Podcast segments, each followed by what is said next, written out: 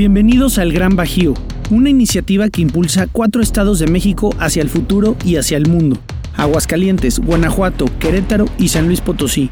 Una región que pasa de la competencia a la cooperación, convirtiéndose así en la mejor región de América Latina y una de las más competitivas internacionalmente.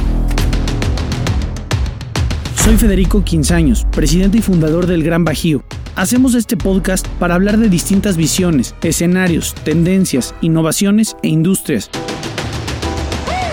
Y así dibujar el futuro del Gran Bajío. Nuestra visión es seguir consolidando un modelo de éxito, abundancia, oportunidades y destino. Bienvenidos a El Gran Bajío Podcast.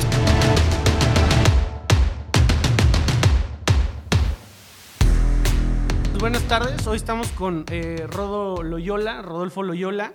Eh, acabamos de coincidir, ¿no? Que tenemos eh, amigos en común. Muchas gracias, Rodo, por estar aquí. Lo voy a presentar para que más o menos vean su amplia experiencia y, en, los temas en los que está enfocado. Hoy vamos a tratar el futuro de los videojuegos. Rodo es un creador ¿no? de experiencias interactivas, director de cine, evidentemente mexicano, guionista, productor, editor y músico. Eh, ha estado interesado del arte desde muy temprana edad, ha realizado filmes desde, hace, desde los 15 años. Eh, en el 2015 realizó eh, un primer largometraje, Todo lo que no quiero, ¿no? que es una comedia existencial que captura a la generación millennial. Después ha creado distintos proyectos como un poema visual llamado Woman en el 2017 para Sony y Carl Zeiss, el cual fue galardonado con premios a Mejor Edición y Fotografía en los festivales de cine de Tampa Bay e Indiana. Eh, por ahora está desarrollando experiencias interactivas bajo el nombre del Proyecto Flamingo, eh, inspirado en el viaje de inteligencia artificial desde sus orígenes en el antiguo Egipto hasta superinteligencia. Eh, evidentemente, pues está preocupado ¿no? por la posibilidad de que la realidad virtual y la inteligencia artificial nos conviertan a todos en una especie de zombies, que bueno, yo creo que ya andamos por ahí. Este, y pues prácticamente tiene la tarea, él se ha dado la tarea de poder comprender muchísimo mejor, que ese es, el objetivo de esta plática, ¿no? El que tú ya lo comprendiste, ahora necesitamos nosotros comprenderlo, porque evidentemente hasta, se puede. hay muchos mitos, ¿no? Hay muchos mitos, hay, hay cosas eh, reales, hay cosas en las que sí nos tenemos que enfocar. este, y bueno, pues prácticamente eh, estás ahorita creando contenido, ¿no? Con la esperanza de poder ayudar a visualizar un futuro eh, mucho más brillante en el tema de la tecnología y eh, poder encontrar ¿no? un portal para escapar de la simulación. Eh, Rodolfo ha trabajado como director, productor, guionista en muchos proyectos, desde videos musicales, comerciales, series web, sketches, documentales, etcétera. Pues muchas gracias, Rodolfo, por estar aquí. Muchas gracias, gracias por invitarme. Espero que a todo el equipo también acá que están. No, pues este feliz de platicar estos temas y que haya estos espacios para platicar estos temas porque creo que sí es importantísimo que por lo menos estén en la periferia de las personas para que no sea como una ola que nos invada de repente, porque sí es probable que pueda suceder así. O sea, el, desarrollo de la tecnología, en particular como inteligencia artificial, videojuegos, etcétera, de repente sí te puede suceder de la noche a la mañana. ¿no? Es, es una cosa que una vez que se sale como el gato de la bolsa, puede pasar en mil cosas. Tú realmente, o sea, porque a fin del día sí es un mundo, ¿no? O sea, hay yo siempre digo que, que, ya hay tres realidades, ¿no? Que básicamente pues es la realidad física, ¿no? La realidad, este, eh, todas las especies, si vemos una botella de Coca-Cola, eh, nosotros y un gato y un perro vamos a ver que es un bote, ¿no? Eh, los seres humanos podemos diferenciar, ¿no? Entre qué es una botella de Coca-Cola y una botella de Pepsi o una botella de Fanta. El gato y el perro no lo pueden hacer, entonces vemos en otra dimensión. Y ahora con todo esto que viene, parecería que se crea otra dimensión, ¿no? En donde solamente algunos que tienen acceso, evidentemente, a estas tecnologías. ¿Cuál fue el punto de inflexión, o sea, en tu vida en donde dijiste, o sea, esta es mi pasión, esto es lo que me gusta, esto es lo que, lo que realmente quiero explorar y quiero desarrollar? Fue después de terminar mi primera película, la de Todo lo que no quiero. Me di cuenta de lo que implicaba hacer una película, todo el proceso desde guion hasta terminarla y distribución, localización, hacer subtítulos y demás. Y dije, es demasiada chamba como para meterme a hacer otra. Tengo que ver qué realmente quiero hacer. O sea, son cinco años de tu vida donde solamente desayunas, comes y cenas lo mismo, ¿no? Entonces dije, bueno, ¿qué tema me, me, interesa realmente? Y para mí el tema que más, o sea, porque dije, va a ser un tema que por lo menos voy a traer cinco años constantemente ahí, ¿no? Y para mí el tema más apasionante era eh, inteligencia artificial. No solamente este, como tema, sino también como como riesgo existencial que existe ahí en la periferia de, de, todos, como lurqueando, por así decirlo, a, a, a, que pueda ser una, una, cosa peligrosa, ¿no? digamos también. Entonces me parecía responsable y a la vez este, apasionante meterme a, investigar este tema. Y en el camino a investigar este tema, después me di cuenta que la historia que quería contar, en este caso era todo empezó queriendo hacer un guion de inteligencia artificial que se llama Proyecto Flamingo. Entonces me estudié un año de inteligencia artificial solamente con, con, el objetivo de que después de esa investigación yo iba a tener las herramientas necesarias para poder crear un guion eh, que tuviera sentido y que, y que, fuera basado en ciencia, no nada más así una como disparate que se me hubiera ocurrido. Entonces después de ese año estudié inteligencia artificial y escribí ese guion, basado en proyectar una visión del futuro brillante, o sea, o, positiva, donde coexistimos con inteligencias artificiales y con estas tecnologías nuevas sin que nos lleve el payaso, ¿no? Claro. Oye, y a ver, hoy, eh, ah, digo, ha, habido un, eh, muchos brincos, ¿no? En, cuanto a la tecnología. Este, obviamente, eh, hay, un, hay un video que me gusta mucho, que hay, lo, lo, pueden buscar en, en, Google, que es, este, cada año se hace un homenaje a Simov en el Museo de Historia Natural ahí de Estados Unidos. Y hace, creo que fue en el 2017 que hicieron eh, la primera vez en donde se juntan científicos y filósofos para plantearse si era viable el que esta realidad que conocemos pudiera ser una realidad aumentada. O una simulación, ¿no? A una simulación, más bien, perdón. Y entonces eh, lo condujo Neil deGrasse Tyson, ¿no? Y fue muy interesante porque prácticamente a la conclusión que se llegó, digo, véanlo, ¿no? Se los voy a este, spoilear, pero prácticamente decía, pues los videojuegos evolucionaron, ¿no? De dos cositas, ¿no? Que se mueven y una bolita, ¿no? o una cosita que, este, que se comía bolitas a cosas impresionantes que hoy vemos en videojuegos. Entonces, esa era un poquito como la hipótesis. O sea, ¿en dónde estamos hoy como, como videojuegos? Pues estamos muy, muy, muy, muy avanzados en cuanto a lo que se le denomina el realismo. Porque hay, hay dos conceptos que hay que entender en cuanto a videojuegos. Uno es la inmersión, el nivel de inmersión, y otro es el nivel de realismo ahorita estamos muy enfocados como, como industria, digamos, se ha, se, ha, puesto mucho empeño en el realismo, que son los gráficos, ¿no? Que se vea tan real como la realidad. ¿no? Entonces, tú, ahorita ves videos que hicieron en computadora y casi casi que son indistinguibles de la realidad. O ves los, las tomas de Gran Turismo o de los Forza de los de coches y haz de cuenta que estás viendo la televisión de, o de cuando estás viendo unas carreras de Fórmula 1. ¿no? Entonces el realismo ya está hasta casi hasta donde da. La inmersión es la que está apenas alcanzando. La inmersión es que te sientas tú adentro del juego. Entonces, los gráficos ya están indistinguibles de la realidad, ¿no? Estamos de acuerdo. ¿Tú has visto alguna cosa que dices, ah, caray, no sabía que era un render, ¿no? Te, lo tienen que decir, no, sí es un render, no, no, no está construido esto todavía, ¿no? Y la inmersión todavía está apenas llegando ahí. La realidad virtual es lo que más ha acercado la inmersión al nivel de que dices, ok, ya me siento que estoy ahí. ¿no? Adentro, del juego. Exacto. Pero ahora el problema es, es todos estos juegos tienen que tener una, una, dosis perfecta entre realismo e inmersión. Si tú quieres jugar, por ejemplo, sea, un juego que se llama God of War, donde eres un dios que va partiendo madre hacia todo lo que se mueve para hasta matar a Zeus, ¿no? Entonces, ahí quisieras mucha inmersión, pero casi no tanto realismo, porque imagínate el, esfuerzo físico que tendrías que hacer tú de estar moviendo un hacha cada cinco segundos para... No quisieras que el hacha pesara lo que un hacha realmente pesa. Claro. No quisieras que tuvieras que caminar todo lo que realmente tendrías que caminar.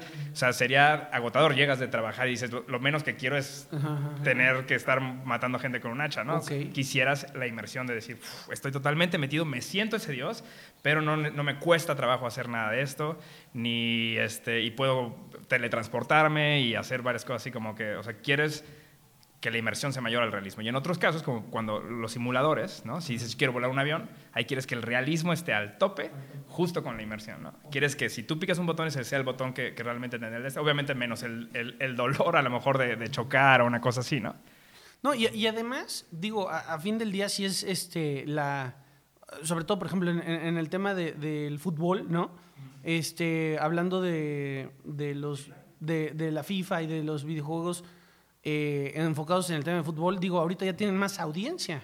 Que, que inclu- o sea, nos daban los números desde de un amigo que trabaja en Barcelona, que trae estos eventos en Las Vegas, en Río de Janeiro, este, en Tokio, y me dice, bueno, o sea, tenemos, o sea, hay mucho más audiencia que en un estadio. Sí, y, y no solamente de, de fútbol, sino si te vas a las copas como de Fortnite o de, o de League of Legends o de Dota, que son como estos juegos de como de grupos de como de magos con, con diferentes como clases, así como tipo Dungeons and Dragons. Este son increíble la cantidad de, de audiencia que tienen. No, no me sé los números así de, de, de bote pronto, pero sí sé que son mayores a, a los de deportes ya físicos que antes pues, era como lo que se tenía como la más alta congregación de atención de la, del mundo en, en un solo evento, ¿no? Ya. Ahora, entendiendo que entonces, por así decirlo, el presente eh, tiene que ver con estos dos temas que nos platicas y también con grandes audiencias, ¿no? Y con, obviamente, muchísimo más eh, precisiones y tecnología que se puede ir desarrollando. Aquí en México, o no sé, en, en el Bajío, por ejemplo, en los estados del Bajío, ¿cómo estamos? ¿Estamos desarrollando? Eh, ¿Apenas estamos entrando? ¿Somos buenos? Más bien tenemos fuga de talentos en otros lugares. ¿Cómo estamos? Con mucha fuga de talento, eso es, eh, evidente, pero en todos los sentidos, no solamente en los videojuegos, pero sí definitivamente en la, industria de los videojuegos, mucha fuga de talento. Estamos empezando, yo diría, estamos haciendo cosas, innovando más en las narrativas, innovando más en el gameplay, en cosas mm, eh, más que tienen que ver con la creatividad, no tanto como en la tecnología. Yo siento que en la tecnología vamos rezagados, vamos este, haciendo, o sea, alcanzando hasta donde va. O sea, yo he desarrollado, por ejemplo, para realidad virtual, he desarrollado para, para Steam, para 2D, he desarrollado para Switch. A la mera hora no, acabamos no, no sacándolo por una decisión de, de mejor esperarnos hasta tener el juego como más completo. Pero desarrollamos, probamos en Switch, hablamos con Nintendo y todo, y estábamos para salir y, y, y sé cómo es ese camino también, etcétera. Pero definitivamente desarrollar nuestra propia tecnología eh, creo que no estamos al, al mismo nivel. Sin embargo, fuimos de los primeros, creo que el, el inventor de la, de la realidad virtual es mexicano. Órale. Ajá, sí, sí, sí. Y este, y, pero pues lo vendió Estados Unidos y ya después de ahí se lo vendió Universal, tengo entendido, y ya de ahí se, se, hicieron varios otros tipos de patentes que también hacen realidad virtual, pero creo que el primero que se tiene registro es, es un mexicano, ¿no? Entonces, sí hay gente muy capaz aquí, ese es el, es el ejemplo, y, eh, sin embargo, creo que ahorita no es, que yo sepa, no hay, no hay mucha gente desarrollándolo, pero sí mucha en creatividad. Y a lo mejor ese es el papel que nos toca ju- jugar, ¿no? O sea, a veces no es necesario ser el que desarrolla la tecnología, pero sí el que desarrolla la creatividad y la propiedad intelectual. Eso es a veces hasta más valioso, ¿no? Completamente. No, y, y además, o sea, ¿cómo impulsar este tema, no? Porque era lo que platicamos hace unos momentos, ¿no? Antes de, de empezar la grabación.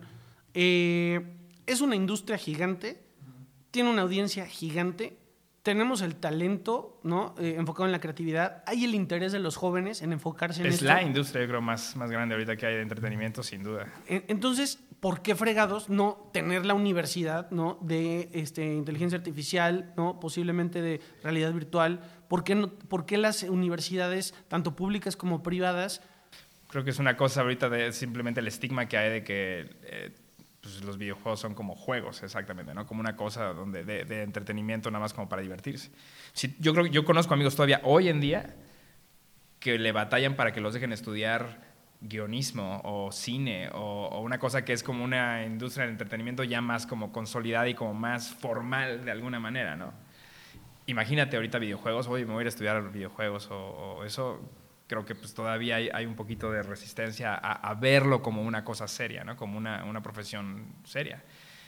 Y yo creo que tiene que ver que los videojuegos todavía no han evolucionado en, en- en su mayoría a, a ofrecer una gama más amplia, más diversa de opciones para la gente común y corriente. O sea, hay, hay una barrera de entrada, ¿no? Ahorita en los videojuegos es bastante alta. Tienes que saber manejar un control, tienes que saber manejar una consola, una PC o algo, tienes que tener cierto como entendimiento tecnológico, tienes que tener la capacidad de poder coordinar motora fina tus dedos a lo que estás viendo. Si logras brincar esas dos barreras, te la vas a pasar No, increíble. bueno, yo ya, eh, o sea, primera barrera, perdida. O sea, Exacto. No puedo coordinar nada. Exacto, la barrera base está muy, muy, muy- o sea, pues, si lo ves comparado como con la música, Ajá, ajá. la barrera base está muy baja. Hasta un animal puede entender que está pasando algo ahí, ¿no? Luego viene la barrera, lo que tú dices, la otra dimensión, ¿no? Otras capas que dices, ok, ya de ahí, porque me sé el lenguaje en, la en el que la canción está cantada, puedo decodificar eh, eso y, y- y disfrutar esa melodía a otro nivel que a lo mejor el que no conoce el lenguaje en el que se está cantando, ¿no? Y así. Pero la barrera de entrada base en los videojuegos ya está bastante alta. Entonces creo que eso es una de las cosas que, que van a, a empezar a, a suceder en el futuro. Es, esa, esa barrera base se va a, a rebajar. No es lo mismo que yo te dé un control con 30 botones y nunca has jugado un videojuego y que tengas que brincar esa barrera. Es como aprende a tocar el piano antes de, de- de Claro. jugar, ¿no? O te pongo un casco y te digo, muévete. La interfaz que ya sabes manejar, que es tu cuerpo y tus manos y tus dedos, es la que vas a usar para este videojuego. Entonces ya la barrera, pum, se cae hasta a, a- a ser muy, muy, muy básica, ¿no? Ya, ya incluso lo puedes poner a un simio y podría jugar el juego, ¿no? Fíjate, o sea, la, la- la- la- realidad es que, o sea, tenemos que impulsar estos temas, o sea, porque, eh, o sea, tú imagínate hoy que se abra una universidad de, o sea, para chavos, en donde puedas eh, estudiar ¿no? el- el- la creación y desarrollo, este, pues de que de, de softwares para De experiencias de interactivas. experiencias interactivas. Bueno, yo estoy seguro que se llena, o sea, se llena. Sí, ¿no? Este, y, y- y de chavos de todos los niveles socioeconómicos, o sea, porque a fin del día es, es un tema en donde pues todo- todos están metidos, o sea, la verdad es que sí es, sí es este, muy vasto el, el mercado y creo que hay un gran interés que, digo, hablando, estamos hablando del tema de la educación, pero ¿qué tendremos que hacer también desde las empresas? Eh, te platico, uno de los grandes temas de los empresarios del Bajío que nos han dicho cuando tenemos reuniones con ellos o, o estas comidas que tenemos en los estados, eh, una de sus principales preocupaciones pues, obviamente es el tema del COVID, las reconfiguraciones internacionales, pero el tercer tema siempre tiene que ver con, entendemos las tecnologías 4.0, pero no sabemos adaptarlas a nuestra empresa. Nos cuesta mucho trabajo. O sea, y no nos queremos quedar atrás. ¿Cómo le hacemos? Sabemos qué es la robótica, sabemos qué es la inteligencia artificial, pero no sabemos aplicarlas a nuestra empresa. Entonces, este, ¿tú qué consideras que tendrían que ser como esos, esos pasos? Obviamente desde el tema de los videojuegos, ¿no? Que es algo que, pues, pues, a fin del día, pues es más fácil y más este, aplicable porque pues termina siendo un juego. Pero es lo mismo, ¿eh? O sea, en Unity o Unreal, que son estos como engines, que engines es el programa en el que haces el videojuego, tienes una simulación de físicas reales, tienes una simulación de objetos reales, o sea, por eso cuando te pones a desarrollar videojuegos em- empiezas a dudar de tu realidad un poco, la verdad, porque empiezas a ver cómo está hecho todo y cómo creas una realidad desde cero y cómo creas un universo, entonces dices, Dios mío, esto no está tan difícil Ajá. de hacer o de, o de simular, ¿no? Nunca me pongan a desarrollar eso. Entonces, una empresa que quiere decir, a ver, queremos hacer esta, esta fábrica en tal lugar y queremos ver si es viable, podrían simularla enterita, así desde, desde el clima que va a haber en ese lugar, desde las piezas que van a usar, desde los materiales que van a usar y todo, y simularlo y ver si funciona o no, con una inversión en una fracción de lo que implicaría construirla totalmente, ¿no? Entonces, por ejemplo, de entrada ahí sería una, una aplicación directa que cualquier empresa pudiera usar con, con esos engines o esos como motores de videojuegos. Es, puedes simular lo que sea que quieres hacer a un costo mínimo. Claro, sí, sí, sí. Y No, ya ves si es viable. Y fíjate que, por ejemplo, ahorita, eh, obviamente, pues ya todas las industrias están, antes como que las industrias están un poco separadas, Separadas. y hoy ya todas las industrias están integradas. Eh, el tema del turismo de negocios, por ejemplo, decían, ay, este, con, con la pandemia, el turismo de negocios, no, hombre, o sea, el turismo de negocios número uno tronó por Zoom y tronó por Airbnb, ¿no? Este, sobre todo toda la parte de los hoteles enfocados al turismo de negocio. Y, y algo muy fuerte que está pasando ahorita, que ya se viene, eh, una empresa, bueno, varias empresas automotrices en San Luis Potosí, ahorita pues antes venía el alemán, ¿no? Volaba, llegaba a la empresa, resérvale, llévalo a cenar, la madre, todo. Si ahora Lle- es una videoconferencia. Llegaba 20 minutos, arreglaba este, Dos tornillos. dos tornillos y vámonos otra vez de regreso. O mandaban al técnico mexicano, ¿no? Vete a capacitar a Japón, aprende a hacer esto y te regresas. ¿Qué pasa hoy? Se ponen, ¿qué, ¿cómo se llama? ¿Su casco de realidad virtual o su casco de...? casco de realidad virtual, visor de realidad virtual. su visor, este, y entonces desde Alemania le están diciendo al compadre, eh, muévele aquí, quítale acá, ponle acá, regrésale acá, y ya aprendió, o sea, ya, ya hubo un, un e-learning, ¿no? Este, ese técnico se superó, ¿no? Porque ya, ya tuvo esa capacitación en tiempo real, en algo aplicado real. Este, y obviamente hubo una reducción de costos de una manera impresionante. Entonces, pues evidentemente eso en el turismo de negocios va a impactar de una manera fuerte. Este, entonces, eh, ¿tú qué, consideras que, por ejemplo, si tuviéramos ahorita, ¿no? Este, o, de la gente que nos está escuchando que traen eh, algunos, sobre todo proyectos ahí, este, quiero hacer un parque industrial, quiero poner una, por ejemplo, muchos de, de los que están con nosotros tienen universidades y dicen, híjole, ahorita está difícil en el tema o algunos que quieren, este, no sé, hacer alianzas. ¿Cuáles serían los pasos que nosotros tenemos que dar, no, para decirles, oigan, vean esta industria, volteen a ver esta industria, está pasando esto eh, y tenemos que dar estos pasos? Yo creo que mucho viene de la, de la educación. O sea, a mí me tocó, cuando recién me gradué de cine, venir acá y me tocó mucho educar a muchos clientes a que necesitaban este tipo de contenidos que yo podía hacer, porque yo venía de haber estudiado en Estados Unidos a lo mejor un poco adelantado a lo que se requería en este momento en Querétaro, pero sin embargo tuve que hacer esa labor de educar y de decirles, créanme que en unos 5 o 10 años este tipo de contenido va a ser oro que ya lo tengas todo hecho, ¿no? Yo creo que es exactamente lo mismo ahora. Hay, varios, varios este, departamentos dentro de una empresa que se podrían empezar a, generar, ¿no? Como un departamento de, esto, de simulación, ¿no? O de realidad virtual de ver qué cosas, qué cuáles de los procesos que tiene que hacer una empresa podrían ser más, tienen más sentido que sean hechos en, una simulación o en, virtual, en virtualidad para que se reduzcan los costos y los riesgos, ¿no? O sea, tanto de riesgos al personal como riesgos de, de, recursos, ¿no? De perder recursos porque algo no salió bien, ¿no? Entonces, creo que uno de los primeros pasos sería empezar a desarrollar esos departamentos dentro de las empresas, ¿no? O sea, si yo soy un empresario, empezar a pensar en quizá no voy a tener una bodega llena de personas este, haciendo esto, pero sí empezar a meter a dos o tres, como que empiecen a investigarse. Y yo creo que en cuanto vean ese potencial, porque yo creo que es, muy evidente, nadie te lo puede enseñar. O sea, yo, tú y yo podemos platicar de la realidad virtual mil veces y la persona que está viendo este video en YouTube se podrá imaginar lo que se quiera imaginar, pero nunca es igual a cuando te ponen ese casco, tú lo viviste en Houston cuando te pusieron, y lo experimentas, dices, no lo puedo creer. Claro. ¿No? Sí, sí, sí. Entonces, en, esta tecnología no hay que te la platiquen, tienes que vivirla. Entonces, yo creo que sí tienes que dar ese brinco de fe y, los, que, los valientes que lo den en su momento van a estar adelantados a todas las otras industrias. Últimamente he visto muchos videojuegos como, como estas partes épicas, ¿no? Como de descubrimiento y de exploraciones, de exploraciones y de todo esto. Este, y a fin del día, pues los chavos, pues es el contenido que están recibiendo. Y en lugar de ver, digo, no digo que esté ni mal, pero bueno, no, sí está mal. En lugar de ver la novela de las cuatro, ¿no? Este, que a mí me tocaba ver, este, Marimar, María Mercedes. Era lo que había. Era lo que había y era el contenido que, pues, que tenías, ¿no? Y, y Don Francisco, esta generación no sabe qué fue Don Francisco. Este ¿Cuál, otro no, no se pierde nada. la generación antes de la muerte de Selena y la generación después de la muerte de Selena. Pero este, prácticamente eh, algo interesante es que eh, se está educando a una generación ¿no? con contenidos. Entonces, tampoco, nos, tampoco podemos caer en el poner así de ahora todo va a ser educativo y no, o sea, no, no, Pero, pero yo creo que sí es una gran herramienta para, para generar una cultura, pues, como tú decías, ¿no? una cultura de paz, una cultura, no de paz, pero una cultura...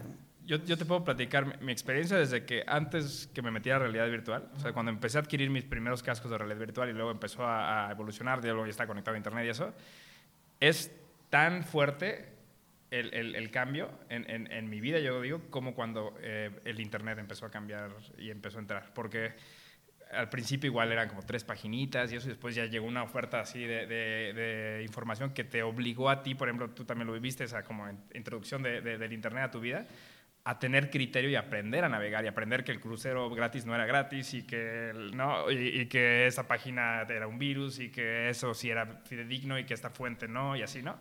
Igual, eh, lo, la primera vez que compré el casco, tenía, eh, pues yo tenía pensado que quería desarrollar realidad virtual, entonces una de las cosas que hacía siempre, si voy a hacer una película de terror, quiero verme todas las películas de terror que haya para no repetir cosas que ya se hayan hecho, etcétera, ¿no?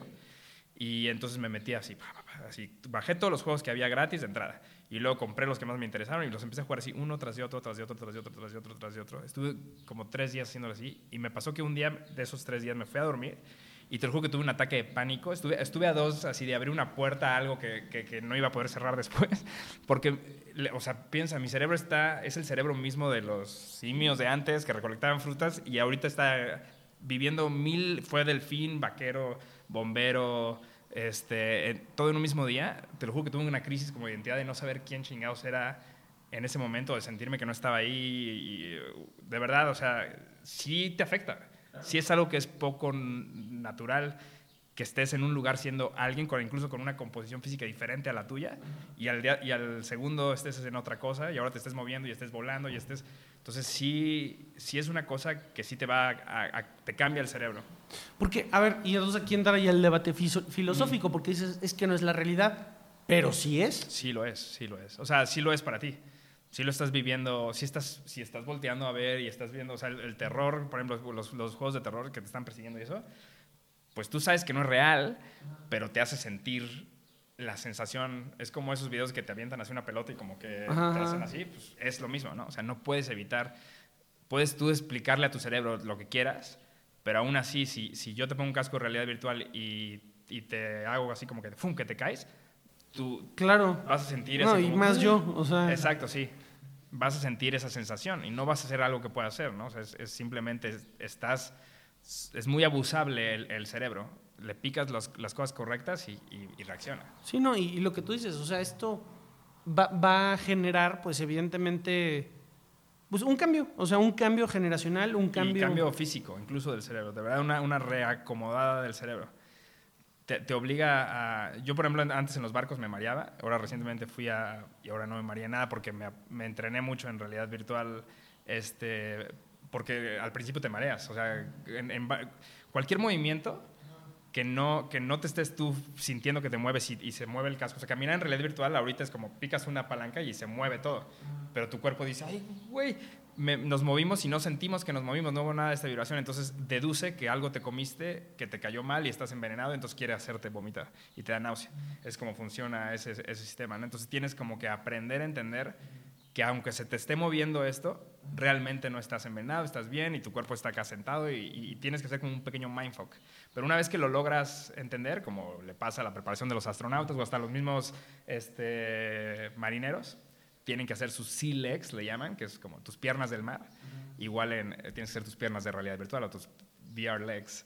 Y hay gente que te entrena, supuestamente. Hay videos de YouTube de cómo, cómo hacer tus VR legs y demás. ¿En serio? Sí, sí, sí. Es que sí, es, es, es, es este. Es otro mundo y, y, de verdad no. O sea, literal es de. Tenemos que hacer algo para, para desarrollar y como tú dices, o sea, yo creo que en generación de contenidos, en cuestión de creatividad, la verdad es que los mexicanos sí tenemos yo no sé por qué, digo, si fue, este, no sé por qué, pero sí tenemos ahí un, un grado de creatividad interesante. Y, este, y, y pues... Son las carencias. Pues sí. O sea, como mexicanos nacimos con varias carencias en diferentes lados que, y, y, te dan una diversidad tan grande que te hace, te obliga a ser creativo para sobrevivir. ¿No? Nada está igual. O sea, la banqueta de aquí a la banqueta de al lado, la banqueta de allá son diferentes todas las banquetas, güey. Y tienen. Entonces te obliga a ser creativo toda tu vida porque no, vas no puedes confiar como en Alemania, que la banqueta de al lado es idéntica a la que sigue, a la que sigue. Entonces tú ya dices, con tal paso llego sin tropezarme, ¿no? Sí, ¿no? Y que en Ciudad de México todos los días van, o sea, va, a pasar algo y va a ser algo diferente. Este, es, yo, yo siempre digo que cuando estoy en la Ciudad de México, digo, es que es una, una ciudad completamente incierta. O sea, no sabes si te va a tocar manifestación. Este, México mágico, como No, no, no, es, es, impresionante. Y, este, y sobre todo el surrealismo que manejamos, ¿no? O sea, esa parte del día a día, de verdad, de que tenemos pues, un tema de, de creencia, o sea, que los mexicanos somos muy creyentes, tanto en una parte religiosa también. salió un estudio hace unos años de que eh, después de los rusos, bueno, creo que los mexicanos y los rusos somos los que más creemos en vida extraterrestre. Este, entonces, eh, pues sí, tenemos un, alto tema de, creencia y eso pues, te lleva ¿no? a la imaginación y al desarrollo. Pero, no, pues la, verdad está, o sea, sí es un tema como para, para darle seguimiento, para impulsar y que no, no nos podemos, este, o sea, no nos podemos quedar sin hacer nada. No, yo creo que es muy importante que nos metamos en esto porque así como cualquier tecnología se va a usar para el bien y para el mal, siempre es de doble filo. Y entre más contenidos de calidad podamos hacer, o sea, piensa que hubiera sido este país si Televisa y TV Azteca hubieran hecho un contenido de mucha mayor calidad en cuanto a nutrición, ¿no? Digamos así, como la BBC, por ejemplo, que ves los documentales o los programas de la BBC, dices, órale, llevan una investigación mucho más... Acá no tuvimos ese lujo, la verdad. O sea, hicieron, a lo mejor el pueblo mismo no estábamos listos como para ese tipo de contenidos, no lo sé, pero ¿qué hubiera sido este país si hubiera sido una oferta cultural mucho más valiosa en ese momento? Creo que estamos en una, como en otro ciclo donde estamos como en esa misma situación, donde se va a empezar, va a haber productoras de videojuegos o de experiencias interactivas mexicanas que van a ofrecerle a la gente, aquí está toda la oferta que tenemos de, contenidos, y en la medida de la calidad de esos contenidos tendremos la calidad de ciudadanos y de mexicanos que, que estén. Yo siempre he pensado, digo, este ya es otro tema, no tiene nada que ver, pero ahorita que tocas el tema, o sea, yo siempre he dicho, de verdad, digo, no como un tema de, eh, de coartar la, la libertad de expresión, pero sí tiene que ver un tema de legislación de contenidos. O sea, yo creo. De verdad no puede ser que sea el mismo contenido en todas las series de Netflix, en todas las películas de cine mexicano, en los cines. O sea... Y yo creo que ya es hasta burdo ahorita las agendas que se están empujando ahí, tanto de un lado como para el otro. O sea, se ve, se dices, ves una serie y dices, trae una agenda conservadora, ¿ok? Y luego ves otra que dice, trae una agenda progresista, ¿no? Y todas traen como esta agenda, no se ven contenidos nada más o sea, como con, con una como intención nada más de, entretener y, y, de, y, de, como de educar un poco más en cosas como más no sé sí, no, como, como, que tengan un, un, un, peso más científico o algo más que, que, digas podemos estar todos de acuerdo no o sea podrá ser religioso progresista conservador todo el mundo podemos estar de acuerdo en que el agua hierve a 100 grados centígrados a nivel del mar no completamente y ese tipo de cosas o sea como que siendo contenidos que podamos estar más de acuerdo en que en que pues, nos, nos, este, ¿Quiénes son, para ti, bueno, me han dicho que los japoneses son los grandes generadores de, de contenidos, ¿no? De historias, de narrativa. Pues. Que de hecho, que, que, todas las historias, de que las grandes historias de terror, sobre todo. Ah, bueno, sí, sí. Del cine gringo realmente son japonesas. Yo creo en la, en la diversidad. En, que, en que haya contenidos de todos los estilos, colores y sabores. Y que cada quien busque el que resuena con ellos, ¿no? Porque también, o sea, eh, los japoneses, por ejemplo, tienen unas narrativas increíbles, súper imaginativas y eso, y tienen una parte también como medio depravada que siempre está ahí como metida, que pues, también ¿no? es parte de su, de rollo. Los franceses igual, ¿no? Tienen lo suyo y tienen aquí esta como profundidad muy filosófica y demás, pero también es como, para de mamá, ¿no? Claro. Y los gringos siempre están salvando y haciendo héroe y demás acá, pero también tienen esta, o sea, creo que todo el mundo tenemos nuestra luz y sombra y entre más oferta y más diversidad podamos ofrecerle a, la gente que consume contenidos, creo que les, les fomentas criterio, como lo que hablamos de, de, México, ¿no? Todas las banquetas son diferentes, cada cosa está pasando en, diferentes lugares, te obliga a desarrollar este como contraparte para poder lidiar con esa diversidad. Completa. Todos los tacos son diferentes. Exacto. Sí, es cierto. Esa, esa parte está, o sea, súper interesante. ¿eh? creo que lo definiste este, muy bien. Pues Rodo, muchísimas gracias. Algo como para, para cerrar, para, terminar. Yo diría que se, se preocupen por, por hacer su propia investigación siempre. ¿no? O sea, una cosa es lo que nosotros digamos aquí, lo que tú les digas acá, lo que escuchen, pero si, si cada uno hace su propia investigación en vez de nada más dar por sentado lo que escucharon aquí o lo que han escuchado en otros lugares, te responsabiliza a que, a que no nada más creas algo porque lo oíste o porque lo leíste o porque lo viste, sino que realmente hagas una investigación más profunda para, para mejorar la, la, capacidad de los mexicanos ciudadanos o quienes sea que están viendo este video de, de, no nada más tomar todo por sentado. ¿no? O creo que estamos, vivimos en una época de mucha desinformación que entre más tengamos esa buena costumbre de hacer nuestra propia investigación, vamos a ser más preparados para lo que sea que venga en el futuro, ya sea inteligencia artificial, zombies, robots, realidad virtual o lo que quieras. Oye, y por ejemplo, en este tema, Rodo, eh, algunas fuentes, por ejemplo, que tú consultes que te gustan. Pues a mí me gusta Reddit mucho, o sea, pero en Reddit igual tienes que aprender a saber cuál es un buen Reddit y cuál no. Este, y más que nada es decir, tener varias fuentes, ¿no? A mí me gusta la, BBC, me gusta lo que hacen los británicos en cuanto a noticias y eso les tengo como más credibilidad que a los gringos, pero también sé que es una perspectiva, entonces trato de ver también CNN o, o este, y también las noticias locales o lo que dicen los rusos, que también vienen con su propaganda y demás, pero creo que no hay una fuente así, así fidedigna, una no hay, más que la, la tuya, ¿no? La, la, la, que viene de, de, haber visto varias diferentes y que tú dices, esto a mí se me hace más...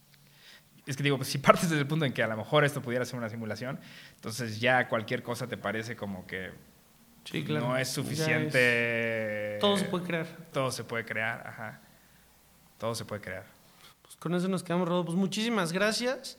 Y este, pues vamos Gracias, a tener que hacer sí. segunda parte para, Claro. que nos digas cómo va. Claro, y te invito a esto. que vayas a Flamingo a que veas No, lo sí. que estamos haciendo. ¿En entonces, ¿en dónde estás? En- Estoy aquí en Milenio. ¿A poco? Sí, ¿Cómo sí, crees?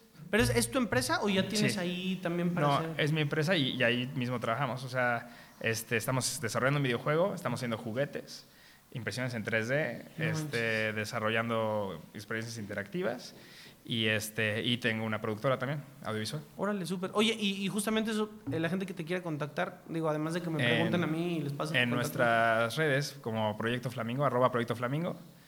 Y yo estoy como mi avatar en línea, que es arroba Salazar Lfunk. Ok. Este, es como mi gamer tag, digámoslo. Y pues ahí nos pueden escribir o escribirnos al correo que es flamingoproyecto arro- este, arroba gmail.com. Perfecto. Pues no, si te voy a visitar. Ahí Sí, para, sí, el día que quieras. Para ver este, ese que dijiste. Ah, Sí, sí, sí. No, mil gracias, Rodolfo. Exacto, sí. Muchísimas gracias. Los invito a que nos sigan en nuestras redes sociales del Gran Bajío, LinkedIn, Facebook, Instagram y YouTube, así como en nuestra página web www.elgranbajío.com.